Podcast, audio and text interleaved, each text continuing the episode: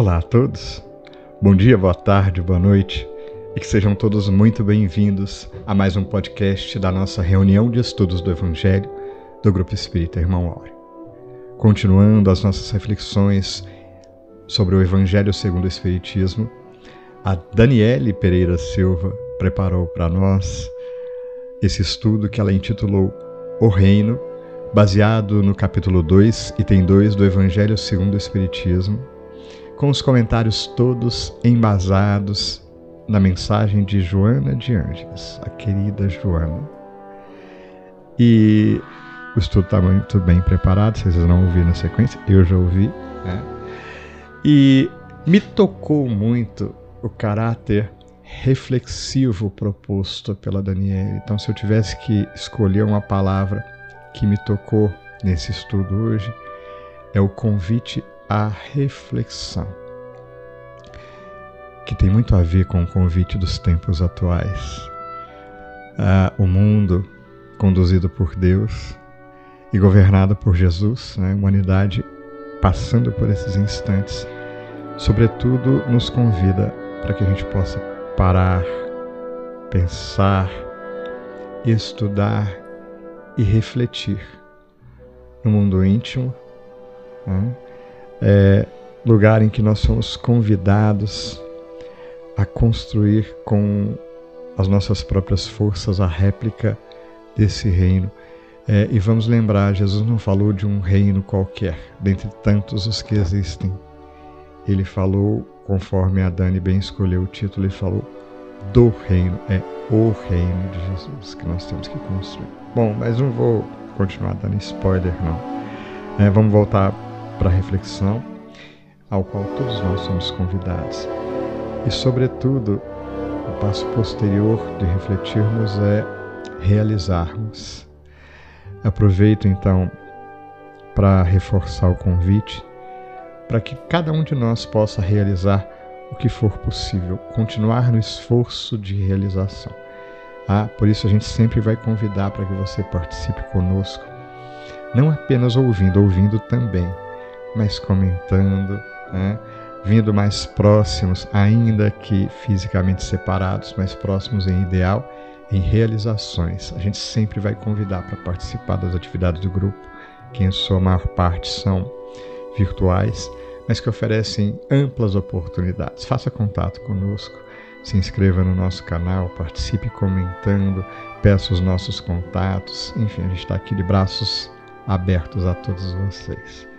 E com muito carinho, que a gente ouve a Daniele agora e convida para a nossa live, onde a gente vai ter como convidadíssima muito especial a Carita, além de mim, Fabiano e do Ítalo, que estaremos presentes também.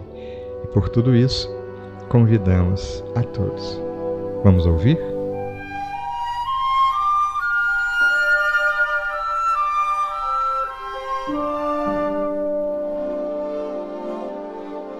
Pessoal, boa tarde. Hoje estamos aqui para comentar um pouquinho do capítulo 2, né? Meu reino não é deste mundo. Bom, com o livro que nós estamos utilizando, né, Joana de Ângeles é, foca mais na parte 2, no item 2, e aí nós vamos ter então um título mais resumido, que é o O Reino, né? Mas aí, pessoal, acha interessante nós voltarmos lá para a parte do meu reino não é deste mundo, né? Aonde está escrito no evangelho o que que São João nos traz aí no capítulo 18, no versículo 33 a 37. E aí é o seguinte: Pilatos, tornando a entrar, pois, no palácio, e tendo feito vir Jesus, disse-lhe: Sois o rei dos judeus? E Jesus lhe responde: Meu reino não é deste mundo. Se meu reino fosse deste mundo, minhas gentes teriam combatido para me impedir de cair nas mãos dos judeus. Mas meu reino não é aqui.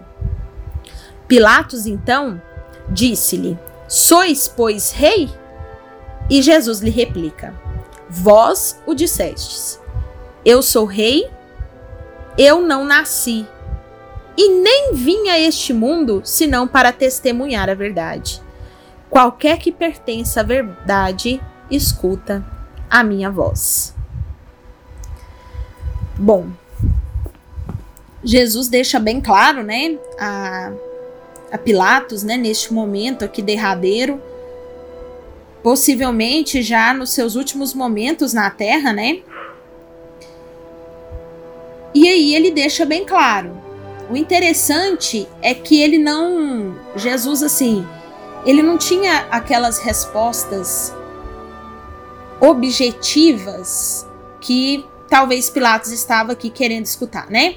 Sim, eu sou rei, ponto, né? Ou não, não sou rei, ponto. Ou sou o rei dos judeus, né? E Jesus sempre tinha uma forma de explicar que deixava quem o escutava é, pensativo. Então aqui não seria diferente, né? Jesus fala: Rei, mas rei de um lugar de que eu não pertenço, né? Rei de uma terra que eu também não faço parte. Então, quando a gente pensa na questão mundo, a gente poderia pensar assim: o meu reino não é deste mundo, né? Então, de qual? Qual mundo seria? quais são as possibilidades de mundo que nós teríamos, né? Quais são as possibilidades? Essa vida de que Jesus fala, né? Esse mundo de que ele fala que veio, né? aonde está o meu pai? Aonde está o pai dele? Seria um mundo como nós conhecemos, né? Seria regido pelas leis que nós conhecemos? às vezes eu fico pensando no seguinte aspecto: de que nós não temos a ideia, né, do que é ser eterno. Porque no mundo em que nós vivemos, tudo tem que ter um início, um meio e um fim, né? Pelo menos tem que ter uma ideia de início. Porque nós, é, quando vamos vir a essa terra, tem um início né? O início da junção dos gametas, a fertilização.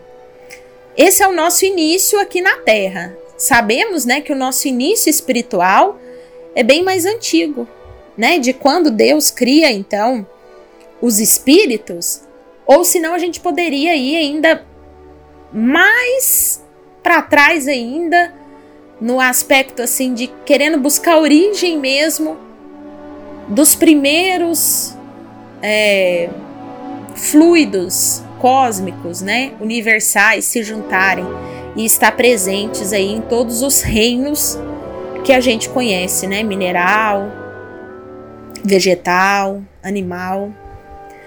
Então, é, a palavra reino, né, também nos dá um sentido de que esse reinar depende de um lugar, mas também na obra de Joana de Ângeles, ela deixa claro, né?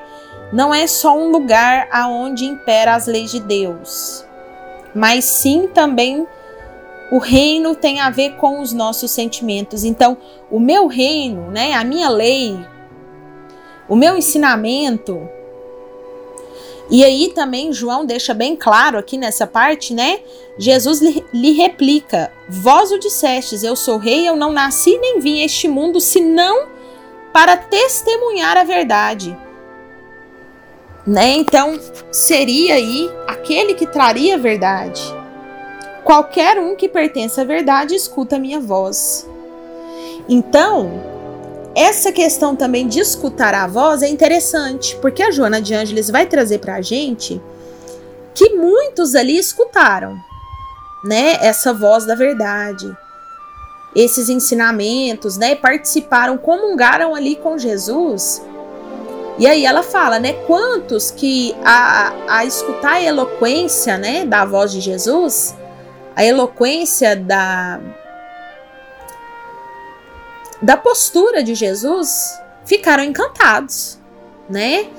E quantos de nós nos encantamos com situações eloquentes, né? E a gente fica tomado pela energia, tomado pela situação, mas logo depois esse é tem uma expressão, né? Fogo de palha.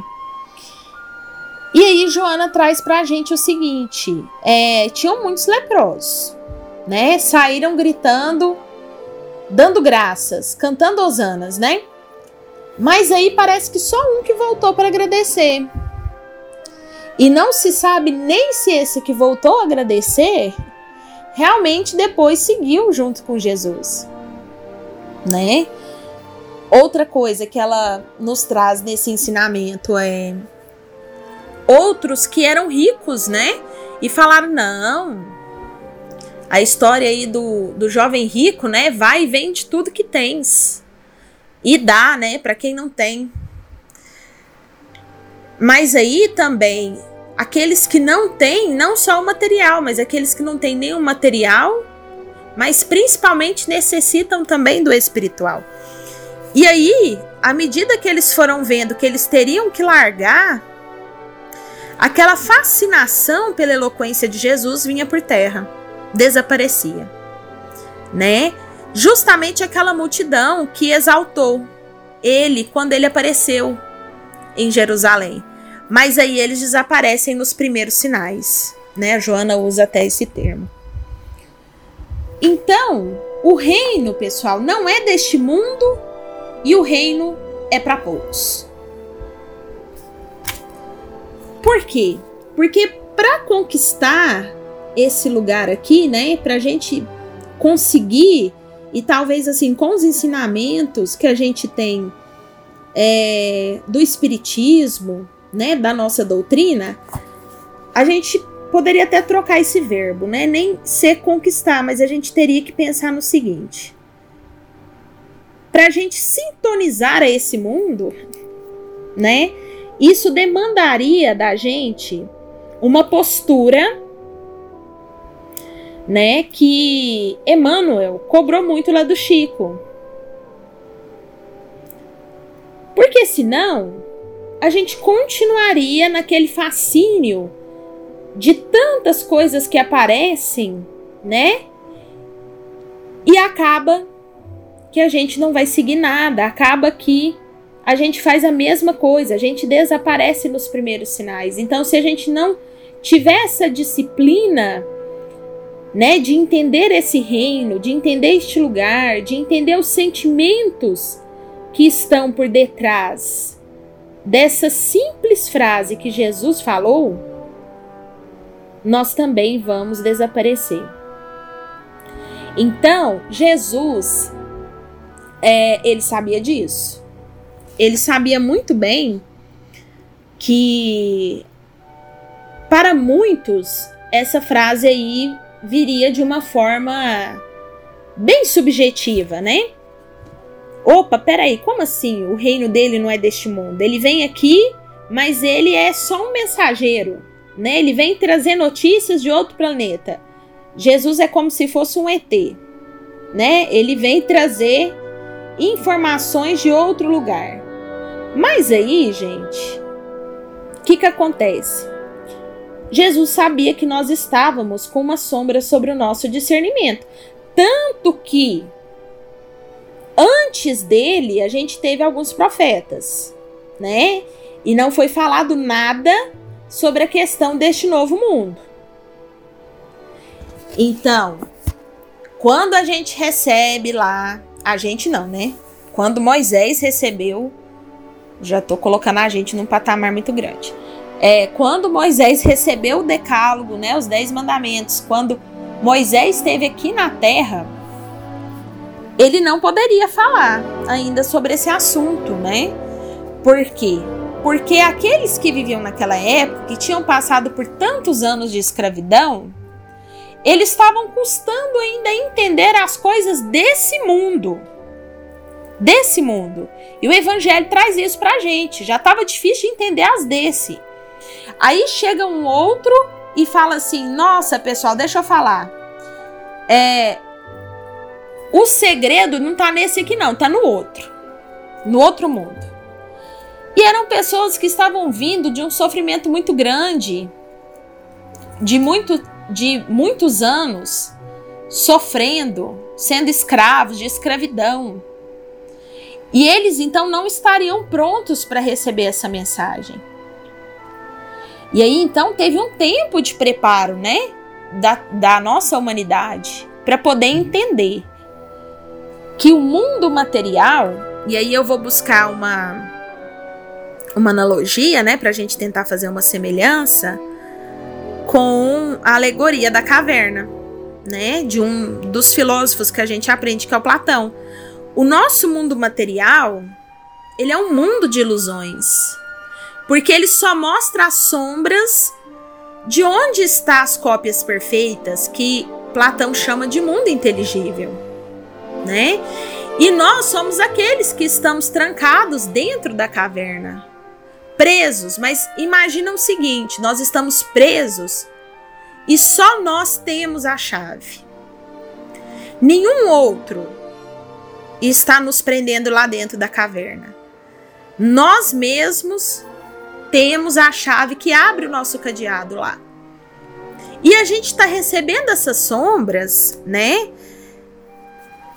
e aceitando como se fosse uma total verdade. Então, quando Jesus aparece e fala: "O meu reino não é deste mundo", né? Ele fala o seguinte: nós precisamos primeiro estabelecer as bases da fraternidade. Não é tão simples assim entrar no meu reino, né? Estar na condição deste reino, estar neste lugar que não é um lugar é, material, que é um lugar espiritual, né? É um lugar de somatórias, de tentativas do bem. É um lugar aonde a gente lapida os nossos sentimentos. É diferente de tudo aquilo que vocês viram até hoje. Eu acho que Jesus queria dizer isso, né? Sabe tudo aquilo que vocês estão acostumados até agora? Pois é, não é isso. Não é isso, é o contrário, né? Só que aí, o que que acontece? Como tudo aquilo que vem até nós, e nós tivemos vários que vieram para tentar, entre aspas aí, vou falar assim, é, na tentativa de, eu ia falar no salvar, né? Mas ia ficar parecendo muito acho que melhor eu trocar. Na tentativa de, de nos melhorarmos enquanto espírito, porque não foi só Jesus, né? Se a gente for pensar em todos os espíritos que aqui estiveram nessa tentativa, a gente pensa assim: nossa, quantas oportunidades. E aí Jesus vem, fala tudo isso.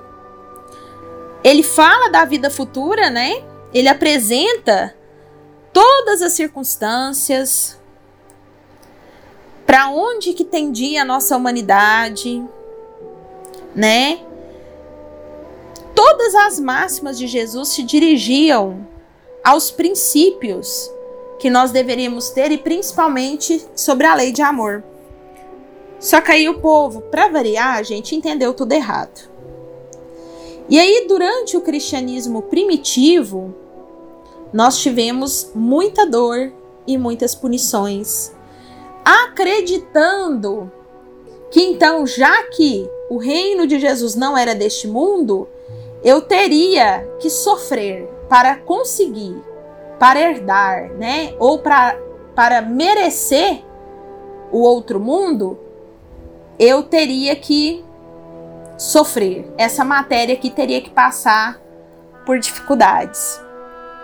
E aí então vem uma época, né, nesse cristianismo primitivo, em que as pessoas eram, eram encorajadas a esse sofrimento como forma de punição e de restabelecimento dessa alma, né? E aí Jesus, penso ele lá no aonde quer que ele habite, né? Toda a sua expansão celestial, pensa, poxa vida, entenderam errado. Não era bem isso que eu estava querendo dizer, né?